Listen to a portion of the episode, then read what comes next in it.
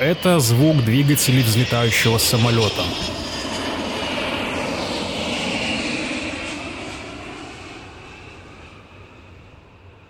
Это звук заполненных трибун. Это звук кофейни в центре города.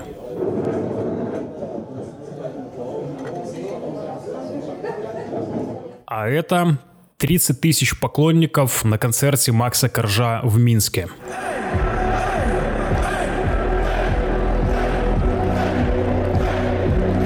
Эти совсем недавно такие привычные звуки вновь мы услышим еще не скоро. Когда именно, никто точно сказать не может. Но один факт можно утверждать с уверенностью. 2020 год и пандемия COVID-19 – очередной эпохальный перелом в истории человечества.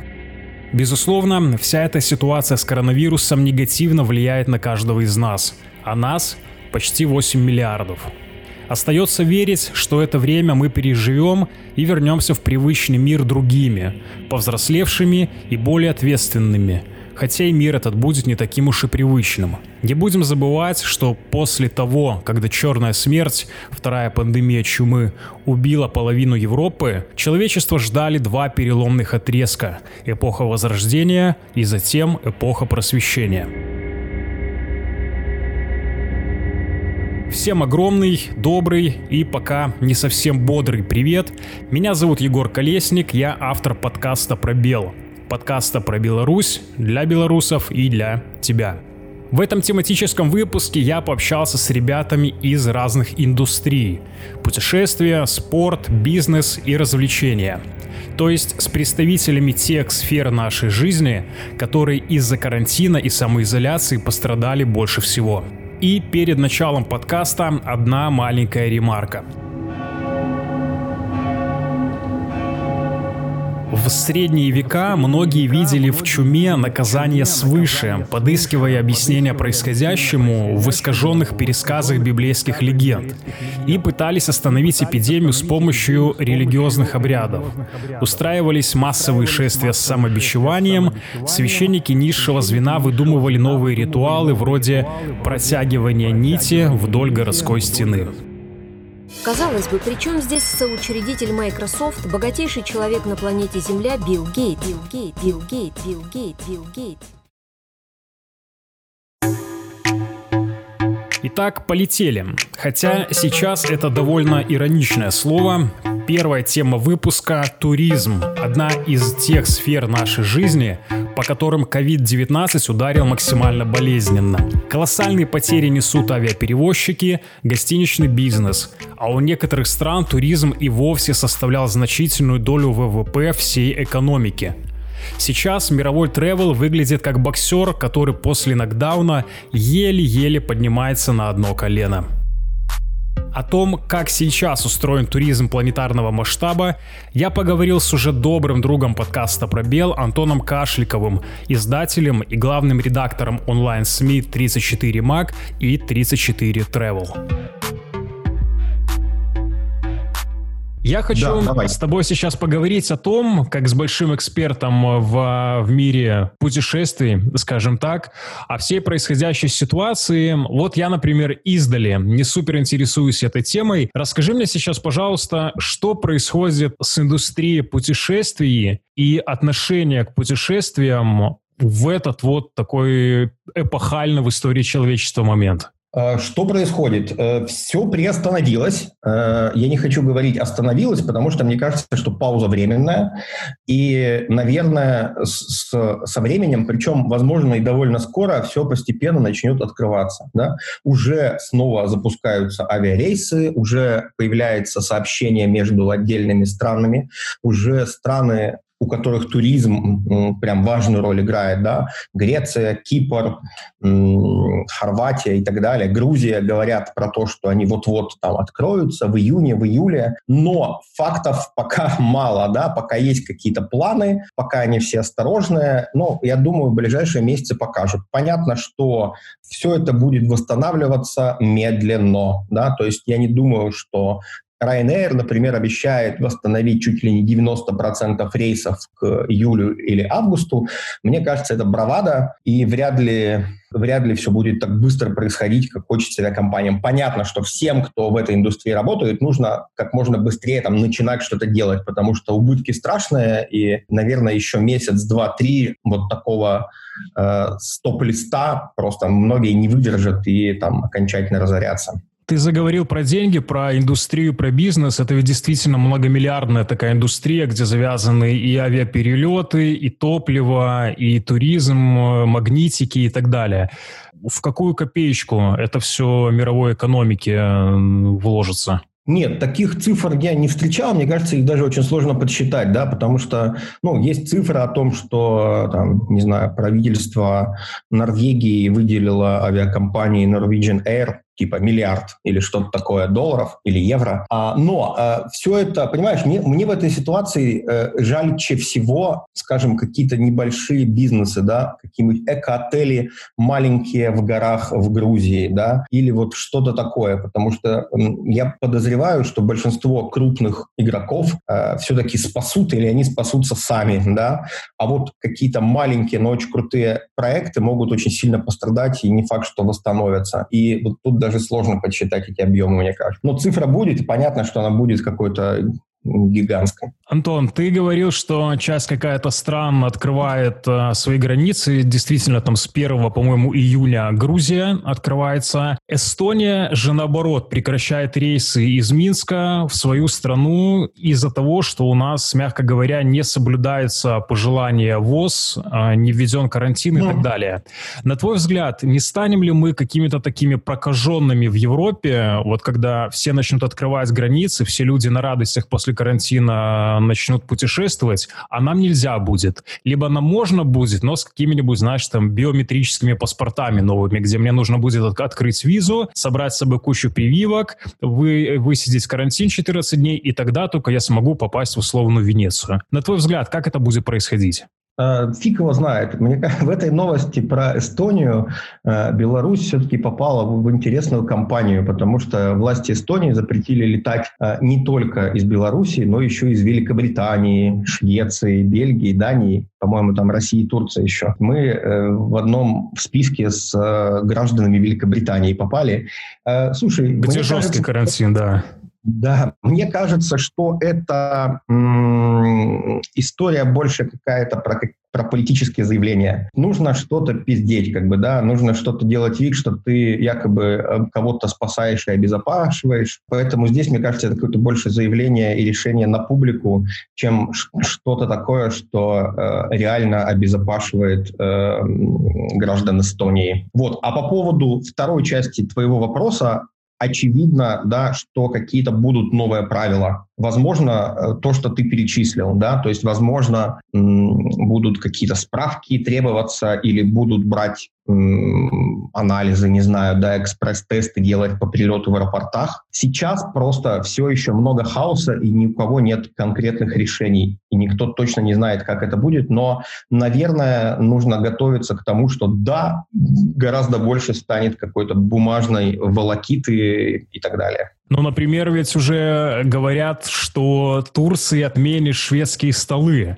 То есть, действительно, если подумать, какое большое количество людей в довольно близком контакте коммуницирует в том или ином отеле, и учитывая, что они разъезжаются потом по всем уголкам планеты, может быть, действительно это, знаешь, такой момент, э, который перекроет когда-нибудь новую эпидемию. Хотя шведские столы в отелях, это, ну, для многих это, наверное, единственный э, посыл, чтобы отправиться в путешествие какое-нибудь безлимитное. Да, просто, понимаешь, мы даже не догадываемся, вот как на уровне уровне вот таких маленьких мелочей, привычек э, mm-hmm. будет мир меняться, да, потому что я вот на нашу любимую тему футбола могу пару примеров да, привести. Да, да, да, давай. Бундеслига возобновилась, но футболистам запрещают обниматься во время празднования гола, да, или я видел новость о том, что в, кажется, в Британии, как раз в Англии обсуждают правила, что футболистам запретят плеваться на поле. Да, а, да, да я там еще чемпионат не возобновился, и футболисты такие, как это, а как тогда играть? Ну, типа.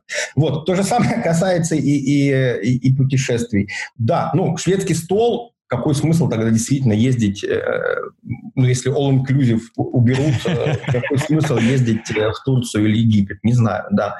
Тяжело будет. Тяжело будет как раз вот той самой привычной, устоявшейся модели туризма, да, весь этот организованный туризм, туры, автобусные, самолетные, отели, вот это все, мне кажется, им, конечно, тяжелее всего. Антон, смотри, э, вопрос с таким философским подтекстом. А, на твой взгляд, даже не индустрия туризма, мир туризма, он как-то поменяется после всего этого? Я, я сейчас говорю не о каких-то, знаешь, таких материальных и физических вещах, а об отношении к туризму. То есть, например, у нас мы всегда знали, что у нас всегда есть возможность собрать документы, паспорт, если у тебя есть шенген, куда-то выехать моментально, если ты себе можешь это позволить. И это воспринимало все как обыденным таким моментом. Сел, поехал, сел, поехал. Все зависело от денег и времени, грубо говоря. Mm. А теперь, может быть, это какой-то такой сакральный момент примет, что мы начнем больше ценить вот эту возможность э, не просто выйти из дома, а куда-то выехать далеко, покоммуницировать с другими людьми без барьеров и вернуться обратно. Э, ровно об этом мы говорили в первом подкасте, который, наконец-то, редакция 34 Travel решила запустить. Он, наверное, к моменту, когда наш с тобой разговор выйдет, уже будет опубликован на 34 Travel. Мы пытались порассуждать как раз вот об этом, да, что поменяется. А, ну, опять же, все это все равно прогнозы и наблюдения. Да, вот звучала мысль о том, что м, немножко поменяется понятие, что такое luxury, да, что люди начнут ценить пространство, да, там, природные, э, локации, да, то есть в фаворе будут те, не знаю, отели и места, у которых есть, скажем, там большая терраса, сад, не знаю, какой-то парк рядом.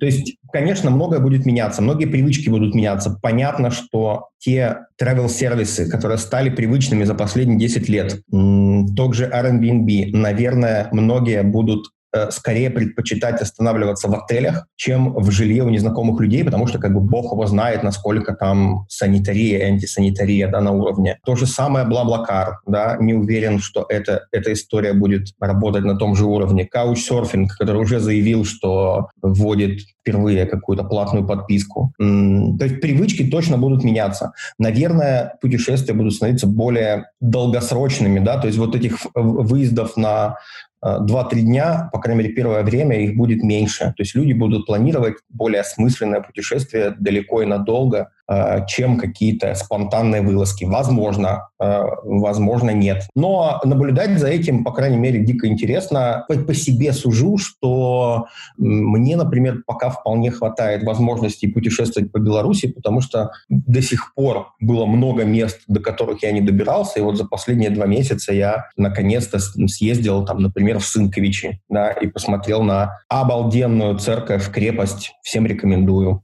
и там много еще мест есть, о которых мы тоже пишем. Поэтому вот, вот это еще одна история, да, что будет развиваться внутренний туризм, автопутешествия вместо самолетных будут в фаворе. Ну вот какие-то такие детали будут меняться. Вот у меня как раз про это и был заключительный вопрос про внутренний туризм. А учитывая, что многие откладывали деньги на это лето, планировали куда-то поехать, как мы с тобой говорили, all-inclusive, либо в Турцию, либо в Египет. У кого-то были заморские, заокеанские путешествия, либо куда-то в Европу. Сейчас людям стало понятно, что успеть бы забронировать домик где-то на Брославах, и хорошо, если кто-то успел. На твой взгляд, этим летом большой шанс предоставляется внутреннему туризму зарекомендовать себя в первую очередь не перед россиянами, которые приезжают, например, там на несколько дней к нам, а именно перед самими белорусами, для того, чтобы после этого такого переломного момента внутренний туризм уже воспринимался нами самими как вполне себе достойная альтернатива куда-то путешествиям в Европу, либо в другие колоритные места. А, ну, мне кажется, что тут два момента. Первое, что э, путешествие по Беларуси, ну, то есть это все равно немножко разные, разные жанры. Понятно, что сейчас э, даже те, кто скептически относился к возможности, не знаю, там из Минска съездить в Гродно или Брест там на выходные, да, все равно начали куда-то ездить по Беларуси прививка да, любви к родине. Mm-hmm. А, мне кажется, что для Беларуси действительно это, это шанс. И для каких-то локаций, которые хотят стать новым, там, э, новым несвежим, э, это тоже шанс э, там, себя зарекомендовать. Другой вопрос, что по-прежнему это все далеко не индустрия. На этом не зарабатывают какие-то местные жители. Ну, потому что даже далеко не возле каждой там топовой локации белорусской есть какие-то маленькие кафешки, кофейни, где можно остановиться, выпить кофейку, пообедать и так далее. То есть большинство крутых белорусских локаций — это все еще такой по-настоящему дикий туризм. Но в этом его и крутизна в том числе. Я думаю, что количество людей после этого лета, открывших для себя родную страну, э, Беларусь, точно увеличится. И потом это сработает. То есть это, наверное, сработает через несколько лет, когда люди начнут вкладывать деньги, в том числе, может быть, строительство таких маленьких э, отельчиков, в, в открытие усадеб, открытие кофеин где-нибудь в, в маленьких городах. По крайней мере, мне бы очень хотелось, чтобы так случилось. Слушай, здорово, оптимистично, и будем верить, что так оно и получится. Я очень рад был тебя слышать, правда. Класс, взаимно. Друзья, а, я уверен, что никто не будет смотреть ни Бундеслигу, ни корейский чемпионат, потому что сейчас весь мир подсел на белорусский чемпионат. Yeah. Вот так. Белорусский футбол. А с него невозможно встретить. Мить, ты за кого болеешь? Т Торпеда Белас. Ненавижу тебя. Mm. Я болею за Ислач. Йо, хороший середнячок. Самое главное, что мне не важны вообще голы. Э, мне, мне волнует, вот когда забивает гол, дальше происходит удивительная вещь. Что? Они обнимаются. Представляешь? Обнимаются футболисты, это потрясающе. Следующая тема – спорт. Почти два месяца внимания всего футбольного мира было приковано к Беларуси. Только мы, да еще чемпионат Никарагуа, не остановили свои турниры во время пандемии. Многие белорусские футбольные клубы обрели всемирную популярность, как, например, ФК «Слуцк». Сначала команда из небольшого городка привлекла внимание англоязычных поклонников от Нью-Йорка до Мельбурна, благодаря своему недвусмысленному названию в английской транслитерации, которая звучит как Slut что в максимально корректном переводе Женщина, у которой много случайных половых партнеров. Интернациональные болельщики даже сочинили гимн для своей новой любимой команды.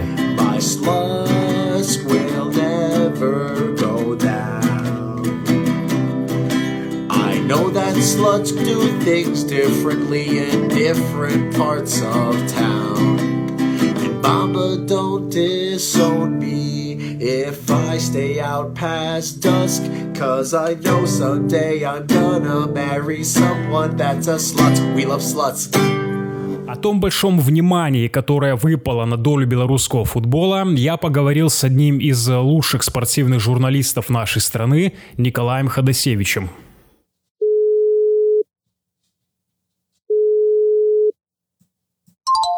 Приветствую, приветствую. Коля, привет, рад тебя слышать.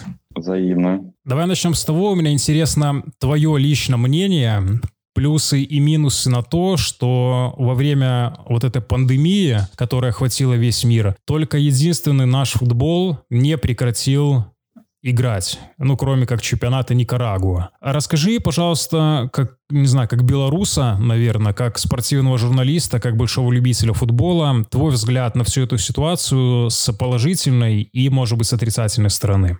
Да, действительно, чемпионат Беларуси остался э, один, и на него было сразу свалилось очень много внимания, которого не было никогда в суверенной истории. Конечно, здесь э, есть свои плюсы и минусы их легко посчитать. Э, допустим, Ассоциация Белорусской Федерации футбола начала продавать права на трансляцию матча чемпионата Беларуси, и огромное количество стран таким образом узнали о существовании нашего футбола, э, внутреннего первенства, смотрели матчи в России, допустим, в Украине, в странах э, экс-Югославии, скажем так, ну и в целом по всему миру, потому что чемпионат был один, и его потребляли. Вкусно они его кушали или немножко морщились, э, этого нам неизвестно главным образом, но э, так или иначе АБФФ э, некоторым образом капитализировал турнир, который не остановился, а продолжался. Сейчас много идет разговоров, повлияет ли это как-то в дальнейшем, когда чемпионаты возобновятся, скажем, имидж нашего футбола и, может быть, на какую-то ценовую политику наших игроков, что они получат предложение уехать. Это вопрос спорный. Я думаю, что здесь мы останемся все-таки при своих, внимание просто спадет, и и продолжим э, играть, потому что за этот период, там, 9 туров, э, я не думаю, что мы наиграли на некие дикие возгласы о том, о, как у вас круто. Э, с другой точки зрения, конечно, мы ставили себя под удар общественности и в стране, я имею в виду наш футбол, э, и за пределами, потому что выглядели некой белой вороной, э, все остановились, все замерли, все рассредоточились, а у нас тут чемпионат продолжается.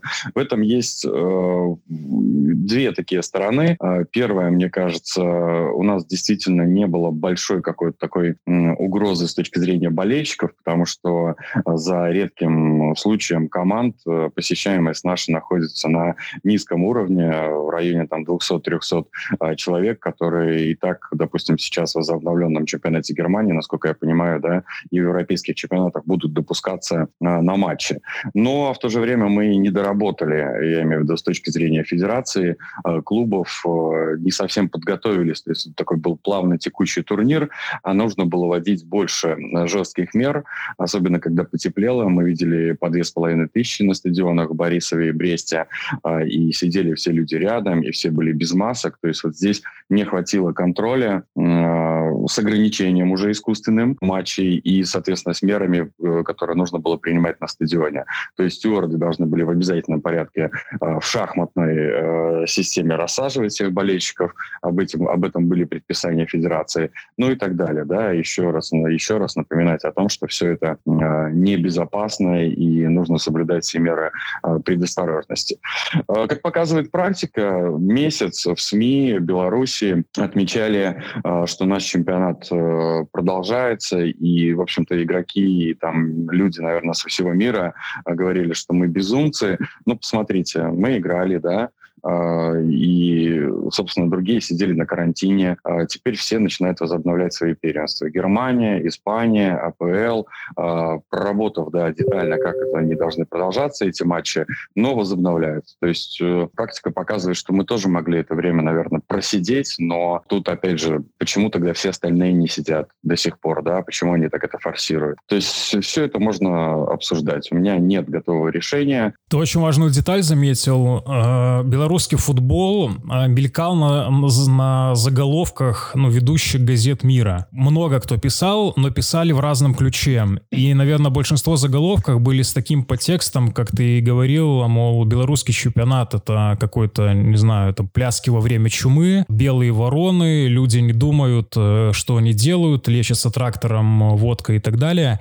На твой взгляд, вот если мы могли бы выстраивать имидж нашего чемпионата, ты лучше меня знаешь, что это довольно такая стратегическая вещь и выстраивается в долгую, не оказали ли мы сами себе медвежью услугу? То есть да, мы там за какие-то, насколько я знаю, это мягко говоря, очень небольшие деньги, которые мы продали телетрансляции, да, какое-то время к нам было приковано внимание всего мира, то есть мы себя показали, знаешь, какого-то рода такими шутами, которые, может быть, а, грудью лезли на абразуру, на пулемет, когда этого делать не надо было. И ничего мы от этого, от этого хайпа месячного по сути-то в долгую и не выиграли. Ну, я бы немножко по-другому повернул э, взгляд на футбол во время карантина во всем мире, во время пандемии.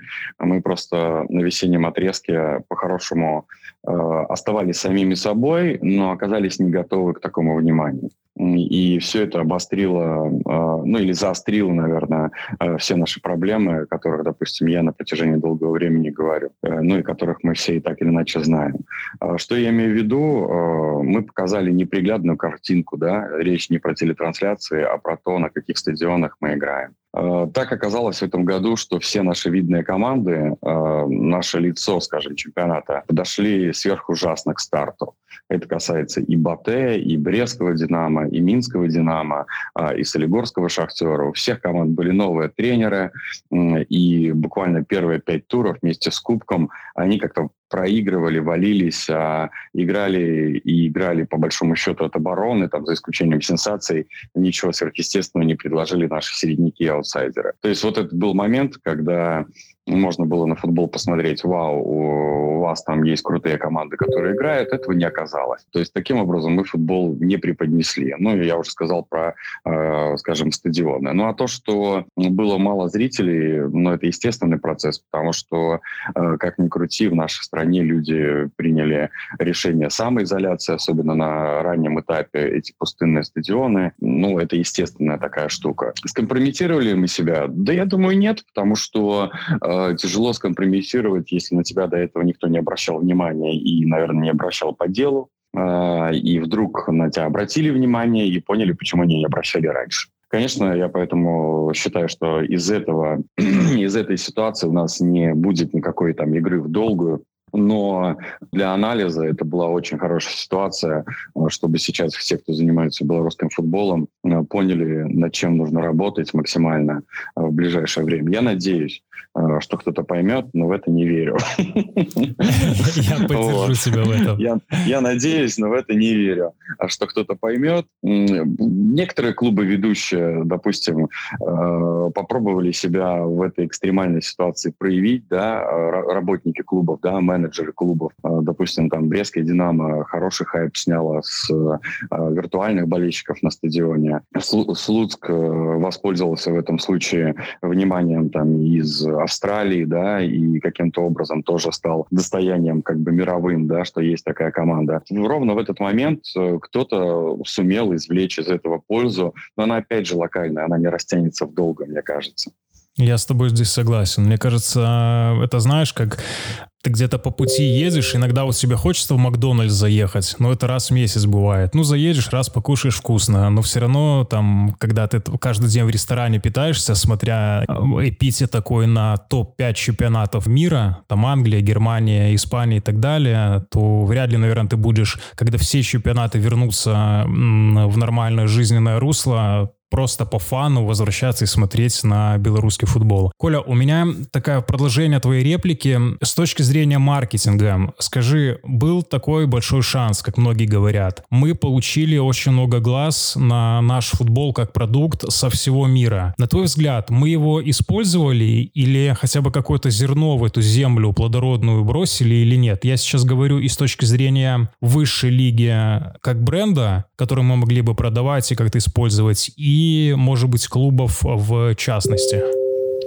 Э, ну, наверное, э, как-то не странно с точки зрения э, телетрансляции, вообще картинки, больше всего активничала и по делу ассоциация БФФ. Ну, то есть был запрос на именно видеоряд, правами на этот видеоряд обладала БФФ. Наконец-таки, насколько я понимаю, она стала монетизировать свой YouTube-канал, где не только обзоры выходят, но там и какие-то матчи. То есть, наконец, занялась этим направлением в этом году, если не ошибаюсь, надо было сделать давным-давно. Пошли какие-то реально первые продажи нашего чемпионата. Ну, вот здесь э, мобилизовалось там на какое-то количество там, процентов, опять же, небольшое, чтобы э, воспользоваться да, пандемией во всем мире. Ну, а то, что наши клубы большие показались, ну, по больш... практически не готовы, да, использовать ситуацию на максимум, это э, не удивление э, с моей стороны, как это сказать, ну, это обострило вот то, о чем мы тоже всегда говорим, что у нас а, футбол существует на футбольном поле, да, в спортивной такой mm-hmm. составляющей, и повсеместно в ведущих клубах, не ведущих клубах, неважно, отсутствует руководитель, я так понимаю, понимание, насколько сильные должны быть собраны команды, да, которые и умы сильные собраны, и люди для того, чтобы вот так вот генерировать классные идеи и сразу выжимать максимум. В короткий промежуток времени причем. Да, за короткий промежуток времени, потому что это такая, да, вот здесь сейчас э, работа. Слуцк, э, который вообще оказался не готовым к этому, да, в силу разных причин, только потом начал уже э, добирать, когда это внимание появилось. Батэ, насколько я понял, к этому вообще как-то отнеслось по-своему, да, они занимались ребрендингом там клуба, а, то есть я не увидел чего-то такого на экспорт а, а, интересного в их исполнении. Минская «Динамо» тоже занималась там перестановками главного тренера и игрой. Шахтер вообще маркетинг чужд в принципе, да, как пиар, то есть, ну, на мой взгляд, тоже ничего не выжимали. Ну и опять же повторюсь, что вот заход на виртуальные болельщики, на такие стандартные формы не только у Брестского «Динамо», но, может быть, у других клубов, там, соцсети на разных языках, то есть Крумкачи попытались э, ведь транслировать матч с, э, с англоязычным да, комментатором. Да. Да. Крумкачи, понимаешь, то есть нет такого, знаешь, кейса, которым, угу. который можно было сразу вот так да, вот да, по да. полочкам разложить, э, что оно вот месяц и все выжили по максимуму. То есть это все было так достаточно неожиданно, и в этой неожиданности вскрылась вот эта вот и растерянность в том числе, так а что с этим делать, да? Мне кажется, важным моментом, опять же, для нашего белорусского футбола, для тех, кто руководит клубами, э, понимать, э, что современный мир это не только 25 э, игроков и тренеров на ставке.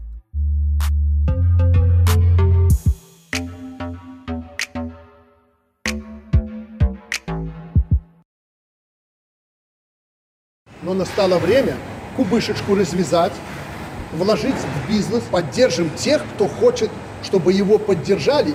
И второе, тот, кто вложится сам. Вот формула. Думай прежде всего ты за свой бизнес, а потом приходи к государству. А поддержку, то есть надо шевелиться всем. Упали многие бизнесы. Малый бизнес прочувствовал на себе коронавирус максимально жестко.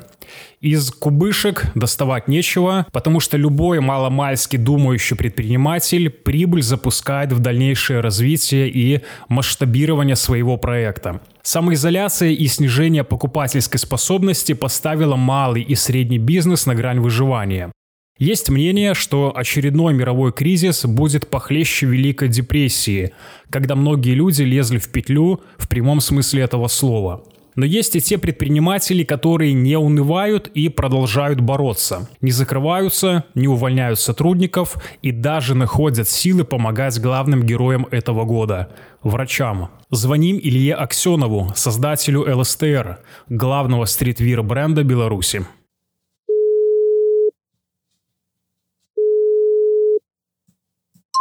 Ну, дела идут, конечно, как не очень хорошо, потому что, ну, не, честно говоря, ныть не хочется, потому что надоело это все нытье слушать от всех. Ну, как-то как что-то, какие-то дела есть, и как бы как тут не процитировать э, Гашика, что никогда не было, чтобы никак не было, всегда было, чтобы как-нибудь да было. Посмотрим. По бизнесу, по ЛСТР вся эта история не просто ударила, но значительно, да? Ну да, как, как и по всем. То есть мы же там, допустим, не продаем, э, не развозим продукты какие-то. То одежда людям не особо нужна. Совершенно понятно, что нет здесь в Беларуси туристов, которые тоже нас довольно активно покупали какие-то наши, нашу продукцию, наши там изделия. Поэтому очевидно, что у нас там довольно-таки серьезный спад, но ничего не поделаешь. Я думаю, что есть э, ребята, у которых все гораздо хуже. Так что как-то стараемся выживать и что-то делать. Илья, а расскажи, да. пожалуйста, а какие-то, может быть, ваши клиенты, либо та категория людей, которые являются постоянными покупателями ЛСТР, есть ли какой-то фидбэк и поддержка от них? А, ну, мы не жалуемся, у нас поддерживают, э, все нормально, много людей, которые искренне любят ЛСТР и действительно нас поддерживают, в том числе финансово. Поэтому все не так плохо у нас. То есть у нас нет такого обвала, что прям вообще ну, какой-то там 90%. Но а все равно достаточно серьезное падение у нас отмечается. Вот. Ну, ну, люди поддерживают, безусловно. То есть мы не жалуемся на какую-то там любовь покупателей. То есть на, мы и много приятных слов читаем каждый день буквально. Абсолютно каждый день видим людей, которые приходят в магазин или там заказывают что-то онлайн, в том числе с целью поддержать нас в тяжелые времена. Слушай, это здорово, но ведь вы поддерживаете, потому что я попрошу тебя подробнее об этом рассказать. Вы ведь начали делать комбинезоны для наших врачей, которые работают в, в эпицентре э, эпидемии. Ага. Расскажи, пожалуйста, подробнее об этом кейсе, и потом я тебя расспрошу о некоторых нюансах дальше. Ну, на самом деле, хотелось как-то помочь врачам, конечно же. В общем-то, так получилось, что наши друзья э, занимались разработкой костюма для докторов, и мы подумали, что было бы неплохо во всю эту тему включиться и вместе с ними немножко поработать и что-то сделать хорошее. Вот. И, в принципе, все получилось. У нас были для этого финансовой возможности, потому что э, мы продавали там довольно-таки активно наши знаменитые лиц, лицкие кеды. Вот на тот момент еще фабрика не стала на карантин. Ну и, соответственно, мы как бы считаем, что, по сути, эти костюмы были сделаны за счет наших как бы покупателей, но не как бы а покупателей, за счет тех людей, которые помогали нам финансово. Вот мы так это интерпретировали, эту ситуацию. Я считаю, что, в общем-то, правильно мы сделали. То есть мы не собирали на них никаких денег, соответственно, мы их, естественно, не продавали врачам или там каким-то волонтерам, даже по себестоимости. Мы просто их передали в каком-то таком более-менее достойном количестве, и они оказались в конечном итоге в минских больницах но по какой-то там причине, честно говоря, немножко я во все эти дела не, не лез, но они как бы там боятся говорить, куда эти костюмы попали, в какие больницы, почему так там это работает. Ну, это типа вопрос к белорусскому государству. Слушай, слушай, а, а что ты имеешь в виду, на секундочку я тебя перебью? Ну, то есть там, там вообще они не хотели, чтобы эти фотки публиковались, а нам надо было ну, продемонстрировать людям, что мы на самом деле действительно сделали костюмы, что это не какой-то там... Самый пиар? Вранье, да, или самый ага. пиар, да, вот как-то, потому что очень много ли думает, что вот это все так делается, лишь бы попиариться, лишь бы там на людском горе заработать какой-то капитал. И они не хотели эти фотографии публиковать, то есть там не хотели афишировать как какие-то поликлиники, больницы, там это все попало, как-то как, вот как-то так это все было. Меня mm-hmm. это немножко удивило, но Видимо, там есть какие-то свои подводные камни. Я не лез. Мне главное было сделать доброе дело. Я знаю, что они точно докторам достались, эти костюмы, и, соответственно, все замечательно. Это, это очень круто, Илья, вы молодцы. Ну, еще не, до, еще, еще не до конца, потому что продолжается эта акция. То есть мы периодически шьем костюмы, и я думаю, что еще там какое-то время пока все это не закончится, будем их регулярно передавать. Но я видел у вас несколько постов э, в Инстаграме и комментарии под ними, что где можно купить такой комбинезон. Не думали ли вы да, потом да. как-то эти комбинезоны поставить на трафик уже, знаешь, как такой стритвир э, своеобразной одежды после пандемии? Ну, Дело в том, что на самом деле э, у нас наша задача это все-таки в первую очередь произвести вот костюмы и передать их тем людям, которые лучше нас знают, кому их передать, потому что это тоже э, отдельная история непростая. Вот, кто-то в них нуждается, кто-то не нуждается. Есть люди, которые этим занимаются. Я не хочу заниматься и производством э, костюмов, и одновременно заниматься, вникать в нюансы того, как их кому-то там передавать. Да? У меня на самом деле на это, к сожалению, не, времени нет. Поэтому мы просто все костюмы передаем волонтерам. Э, мы их не продаем, потому что это как бы противоречит ну, всяким принципам морали и так далее как их там раздобыть, это мы просто, как правило, скидываем контакты тех людей, с кем мы в этом смысле сотрудничаем, и они уже там как-то разбираются. Mm-hmm. Хотя мне звонили неоднократно на личный телефон доктора, врачи, то есть наши герои, кто там сейчас на, на, на, на переднем краю э, защиты от этого коронавируса, на фронте, да. На фронте, да. Вот они звонили даже мне лично, там, после того, как на Тутбае появилась э, какая-то заметка по этому поводу, и я не знаю, что просто мы... Не знаю даже, что отвечать, потому что, повторюсь, костюмы передаются вот волонтерам и все. Илья, смотри, у меня был отдельный такой вопрос, ты его немножечко, немножечко сам затронул. А как много людей... Мы не будем обсуждать, плохо это или хорошо, это не наше дело, да и, наверное, сейчас это не время это делать. Многие mm-hmm. используют эту ситуацию ситуацию в качестве какого-то действительно самопиара, ситуативного маркетинга и так далее. То есть я говорю, начиная от тех э, странных билбордов с э, белорусскими звездами, с улыбчивыми лицами, ага. когда начали ребята говорить, что, может быть, актуальнее было бы повесить э, фотографии героев, как ты говоришь, врачей, чтобы их знали в лицо. Один такой кейс, Влад Бумага, например, начал делать сразу же маски, наверное, в первые дни вот этой всей эпопеи, эпопея, когда в Беларуси началась, и продавать их. В принципе, вы начали маски делать тоже. Разные, красивые, клевые, и в большей степени, наверное, вы сами это понимаете и, наверное, предупреждали, что какими-то супер медицинскими защитными качествами они не обладают, но как вот элемент одежды, стиля, это будет актуально. На твой взгляд, как вы работаете, чтобы не перейти эту грань пира во время чумы и набивания кошельков? С другой же стороны, почему, если компания делает хорошие вещи, это не сыграло бы ей на, на имидж дальше, когда все устаканится и мы вернемся в нормальное жизненное русло? Ну, я могу сказать, что это на самом деле тут очень много ты тем затронул, там, ну, на которые стоит там как-то высказаться. А, ну, вообще, начнем с того, что мы, конечно же, столкнулись и с определенным негодованием и негативом в нашу сторону по поводу там и производства масок, и производства этих костюмов для врачей, потому что есть люди, которые являются ковид-диссидентами, как белорусский президент, такие есть и среди просто обычных людей, которые считают, что и маски эти не помогают, и ковид этот не болезнь, и так далее, и так далее, и так далее. Тема эта сложная, неоднозначна, вот, и мнений очень много по, на этот счет. Кто-то считает, как мы все в курсе, что и э, башни 3G, ну, вот эти вот вышки, Передают, да, 3G, да, да, да. Э, да.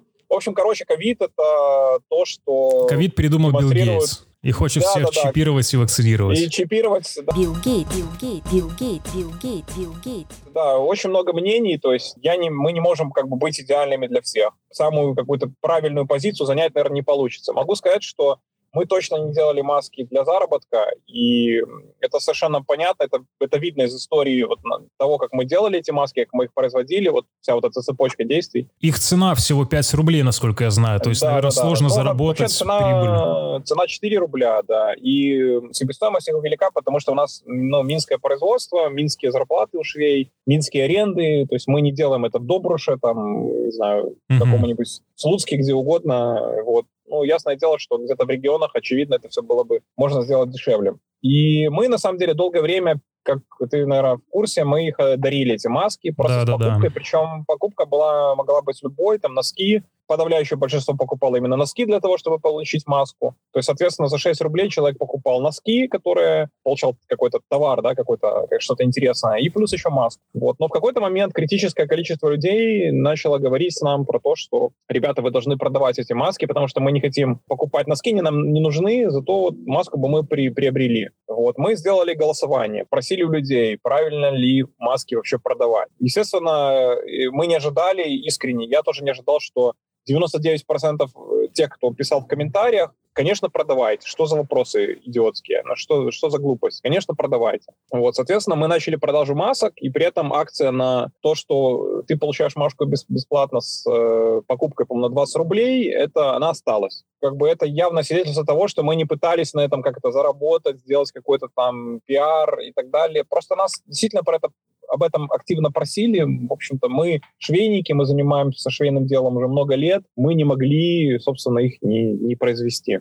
Э, нас действительно суппортили, да, то есть мы считали не очень правильным, там, например, собирать деньги на костюмы там через краундфаундинг, потому что это затянуло бы процесс, это, ну, ну, как бы это было бы не очень, как бы, правильно, на мой взгляд. Потом я прочитал комментарий, что, дескать, добро надо делать тихо, там, ну, я не знаю, понимаете, как бы мне тяжело так сказать. Вот, на мой взгляд, ужасного ничего нету в том, чтобы поблагодарить покупателей и сказать о том, что их э, деньги пошли на какие-то благие дела дела, они там мне карман. Хотя ничего плохого, естественно, в каком-то заработке нету. То есть мы должны отвыкнуть от этих совковых ну, как бы, норм, должны понимать, что там ничего ужасного в этом нет. Вот. Но, тем не менее, никто не зарабатывал, естественно, на горе, никто не зарабатывал на костюмах, на масках. Но твоя совесть чистая, я, я, Дело в том, что я сам перед собой честен. Я действительно... Это здорово. Как бы, мы делали это абсолютно из каких-то ну, нормальных побуждений. Я думаю, что так как и врачи остались довольны, те, кто, кому эти костюмы достались, и, в общем-то, люди, многие подавляющее большинство, конечно же, были рады тому, что их как бы, ресурсы пошли на хорошие вещи. Так что я думаю, что мы все сделали правильно. Подтвержу, наверное. И моя точка зрения, что вы действительно сделали все правильно, учитывая, что вы не какой-то гигантский бизнес, либо предприятие да, да, да, да, большой страны, по мере своих сил и возможностей помогаете. Многие тоже не обязательно, это дело личное каждого человека, например, да. остались в стороне. То есть здесь корить э, небольшую компанию одежды за какие-то такие моменты, на самом самом деле, наверное, немножко подло, что ли.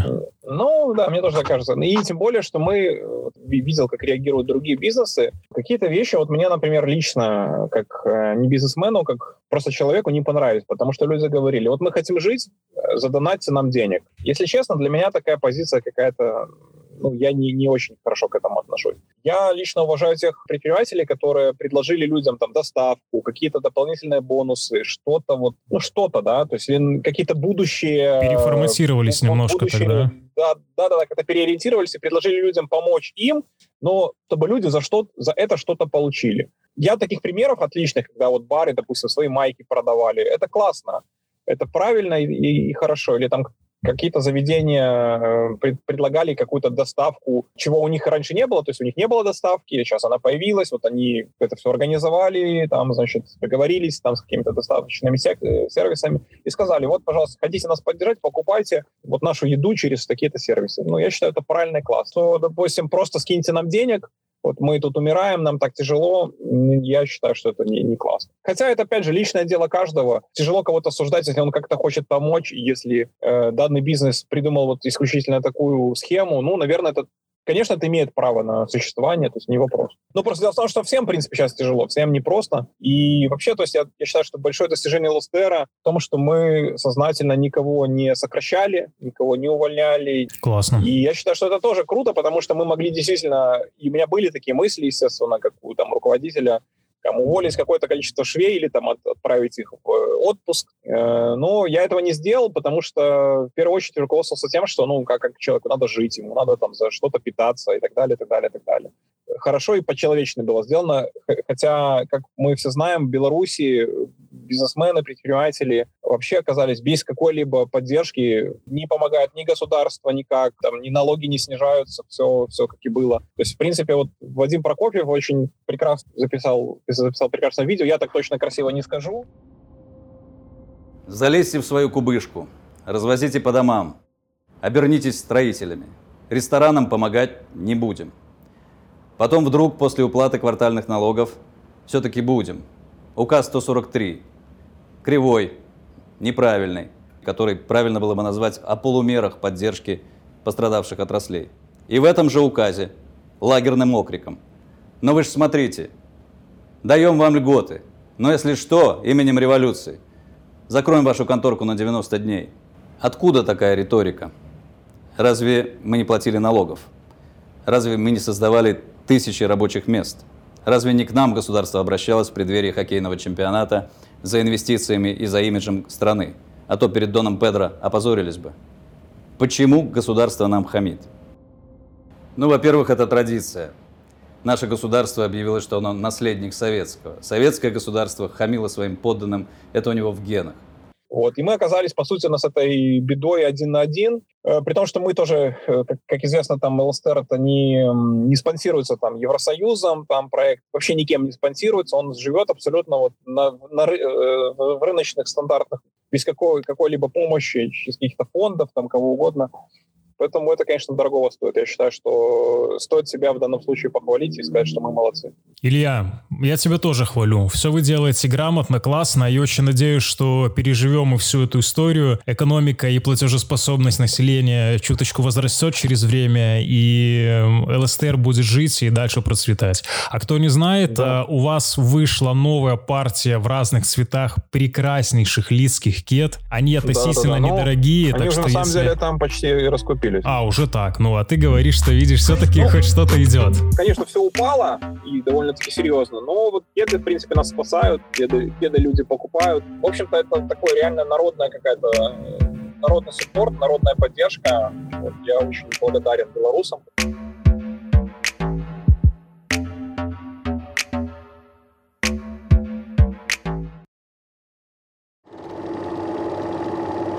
В конце подкаста индустрия энтертейнмента, массовых развлечений. Например, в известной частной сети Silver Screen из трех кинотеатров работает только один, но и он сейчас убыточный. Посещаемость по сравнению с началом января упала на 98%. По всем трем кинотеатрам сети снижение выручки составило, только вдумайтесь, 99% по сравнению с концом прошлого года. Это колоссальные показатели краха кинопроката в нынешнее время. И так по всему миру. Сеть Silver Screen старается как-то минимизировать падение выручки, придумывая разного рода варианты. Например, сейчас можно купить фьючерс кинотеатра на ближайшие несколько месяцев, либо арендовать целый зал. За относительно небольшие 99 рублей вы получаете личный кинотеатр на 2 часа. Ольга Звездочкина, менеджер проектов концертного агентства 4А Event, у которого были запланированы ряд концертов. Ключевое слово «были». Оля, привет! Расскажи, как сейчас поживает концертная индустрия в Беларуси? А, концертная индустрия в Беларуси старается не падать духом, я бы сказала, старается верить, что все скоро наладится. Конечно, нелегко. Все отменилось, перенеслось, и ну, непонятно, очень подвешенное состояние. И я могу, наверное, практически с уверенностью сказать так у всех. То есть, э, понятное дело, сейчас концерты переносятся, отменяются все просто крестят пальцы, чтобы скорее все это закончилось. Так что как-то так, наверное, как у всех. Потому что тут мало того, что там ивент-агентства, даже если взять, которые там делают, например, небольшие мероприятия из разряда каких-то корпоративов, то это одно, а у нас в основном мероприятия там, от тысячи и больше. И понятное дело, что это одна из первых а, таких, один из первых пунктов, которые запретили, в принципе, ну, потому что мы делаем в основном мероприятия более крупные, и поэтому, конечно, это сразу же все изменило. Расскажи, какие у вас отменились э, концерты, на которые вы вот прям возлагали большие надежды? Официально вообще, в принципе, мы не отменили ни один концерт, потому что мы см- смогли договориться и все их перенести. То есть, понятное дело, все артисты, они понимают всю ситуацию. Это не только ситуация в Беларуси, весь мир сейчас в этом. Но один из таких концертов, который буквально у нас, в принципе, получилось очень сложно с ним, это проект «Танцы» на ТНТ. И буквально за несколько дней до этого начали закрывать границы. То есть мы оказались в ситуации, когда у нас действительно мог слететь концерт. То есть не просто перенестись, а слететь, потому что артисты просто не смогли приехать просто ну, начали отменять мероприятия. Вот. Благо, что нам пошли навстречу все там, площадок и всего остального, и мы могли быстро договориться, переподписать документы вот, это один из тех концертов, который самым первым у нас так попал в зону. А, но вот в мае мы уже тоже перенесли три концерта. У нас должны были быть первый приезд в Беларусь группы Nightwish, ты говоришь про танцы, да, буквально за несколько дней начали закрывать границы, а, и благо, что вы успели все это дело переподписать. А если бы это случилось, условно говоря, там за сутки, и ничего уже не успевали бы, кто бы понес все финансовые потери? Ну, мы. Агентство, да, которое организовывает? Ну, конечно, это было бы... Ну, в принципе, наша, так скажем, была бы проблема. Понятное дело, что, скорее всего, мы, мы бы смогли, у нас хорошие отношения со всеми площадками, мы бы, ну, скорее всего, смогли договориться о том, чтобы деньги за аренд, а, деньги и всем зрителям а, за отмену мероприятия, плюс там перелеты бы потерялись и все остальное. Ну, то есть мы бы понесли. Ну, то есть, э, понятное дело, что вы пострадали, но так или иначе со всем этим карантином вы еще делались малой кровью, правильно? Ну, то есть вы, грубо говоря, не, поте- не понесли большие финансовые потери, но вы не зарабатываете сейчас. Ну, мы, э, мы все равно несем потери, потому что э, билеты возвращают, и понятное дело, что почему мы как бы и совместно с билетными операторами э, обращаемся к людям и просим не сдавать билеты на мероприятие, да, если да, да. дело не отменено. Потому что мероприятие состоится, вы сходите на него позже, а сейчас массовые возвраты билетов ставят индустрию ну, на, как бы, на грань банкротства. Потому что все деньги, это же не так, что, знаешь, люди покупают билеты, и ты кладешь их в коробочку, как все думают, да, себе в карман организатор кладет, кладет, кладет, а потом не хочет отдавать. Эти деньги все сразу идут на рекламу, на аренду, на гонорары. То есть они постоянно в обороте. И когда... То есть это не так, что лежит у нас миллионы долларов на счету, да, и человек человек пришел вернуть билет. Кубышки. Да, как, да. И поэтому, э, когда массово идут сдавать билеты, вот, и поэтому мы призываем, понимаем, что у людей тоже абсолютно сложная ситуация, ну, мы это все прекрасно понимают, но вряд ли, вряд ли у всех ситуация, что они покупали эти билеты за последние деньги, и прям вот им эти там 50-60 рублей сейчас сделают прям вот не знаю, там, я понимаю, что есть те, у кого нужда, и я абсолютно согласна с тем, что есть люди, которые приходят, объясняют, что вот, понимаете, но это действительно там у меня просто нет денег, это понятно. То есть, но я не думаю, что все-таки у всех такая ситуация. И поэтому мы просим, сохраните билет. Вы же попадете на это мероприятие просто позже. То есть, пожалуйста, ну, то есть не ставьте нас как бы действительно на грань того, что все вообще закроется. И это как бы не касается только нашего агентства. Это, в принципе, практически всех организаторов. А, если бары или какие-то культурные площадки собирают себе на поддержку на Мола-Мола, еще где-то угу. просят какие-то донаты делать, то для вас вот этим э, фидбэком со стороны э, зрителей. Зрителей. Зритель, да, является просто-напросто такой жест доброй воли, пока не сдавать билеты, чтобы у вас эти деньги, грубо говоря, остались в обороте, и вы, и вы смогли дальше организовывать все концерты, которые не отмененные, очень важно ты сказала, а именно перенесенные. Да, да, именно так и есть. То есть мы... Понятное дело, что если бы концерт отменился, тут и речи бы не шло о том, что мы возвращали бы деньги. То есть тут понятно. Но это форс-мажор для всех, как для людей, так и для нас, в принципе тоже. Да. То есть это ситуация, к которой, ну, наверное, никто адекватно не был готов. Концерт не отменился, он просто перенесся. То есть если вы поклонник, там, не знаю, группы Nightwish, Скриптонита, да, сохраните билет, да, вы сходите там через несколько месяцев на этот концерт, при том, что, скорее всего, если вы захотите пойти позже, билеты будут стоить дороже, учитывая там курс, все остальное. А эти билеты действительно Сейчас, да, действительно, помощь для нас в этой ситуации — это просто не сдавать билет. На самом деле у меня такая личная большая боль, потому что я несколько месяцев я был в восторге, когда узнал, что к нам приедет Хильдур Гуднадотер. Это композиторка Джокера да, и Чернобыля, да. И она устроит такое визуально-музыкальное шоу. Mm-hmm. У нас здесь в Минске это была какая-то фантастика. Билеты были дорогие для, в принципе, для белорусского концерта. Но она обладательница Оскара и так далее. Mm-hmm. Я был в восторге. То есть для меня не жалко было никаких денег. И вот концерт отменили, они перенесли, к сожалению. У тебя есть какой-то такой концерт, на который ты хотела пойти и либо поехать, но из-за закрытых границ, либо из-за отмененного концерта теперь тебе этого не получится сделать?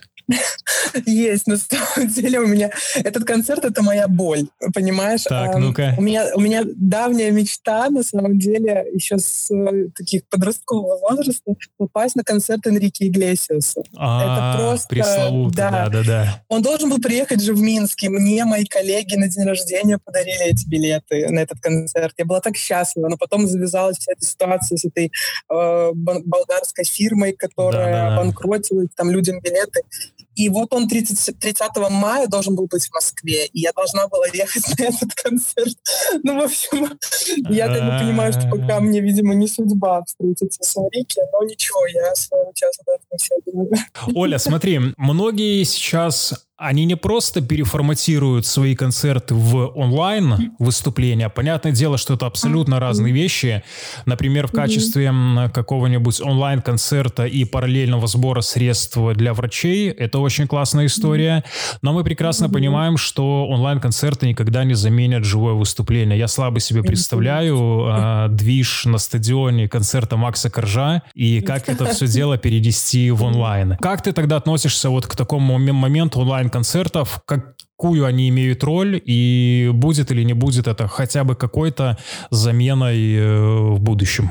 Ну, я думаю, знаешь, все-таки это, как знаешь, многие говорят, что э, никогда электронная книга не заменит настоящую. Вот из разряда того, что никогда онлайн-концерт действительно не заменит эмоции, которые ты испытываешь, будучи вот на площадке, когда вся эта энергетика, потому что, наверное, все-таки вся фишка концерта — это живая музыка, которая биты, которые тебя вот прям сотрясают, да, и, или там неважно, или звук скрипки, который, вот, кажется, души касается, да, то есть это все энергетика, которую не передать через экран.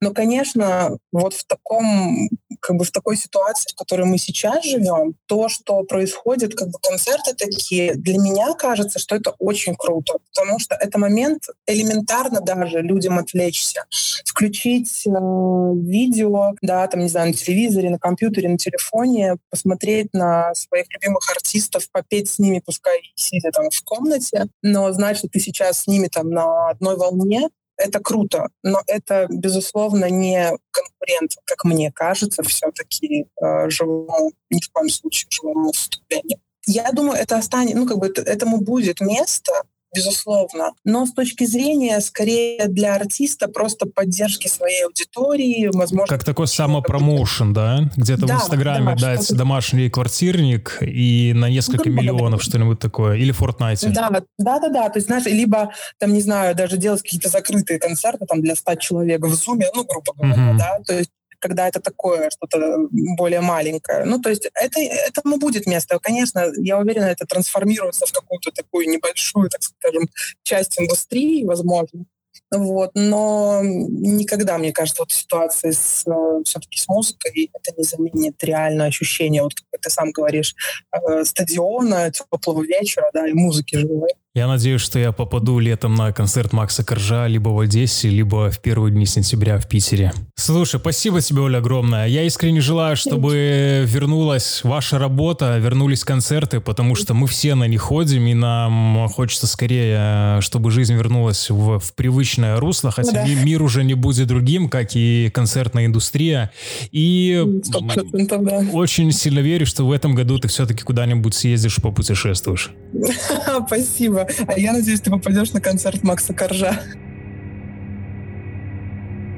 На этом все. Я, автор подкаста «Пробел» Егор Колесник, прощаюсь с вами до следующего выпуска. Никаких глубокомысленных выводов в концовке делать не буду. Главное, не унывайте, берегите себя и ваших близких, не трогайте лицо и тщательно мойте руки. А главное, сохраняйте физическую дистанцию, но социальную близость.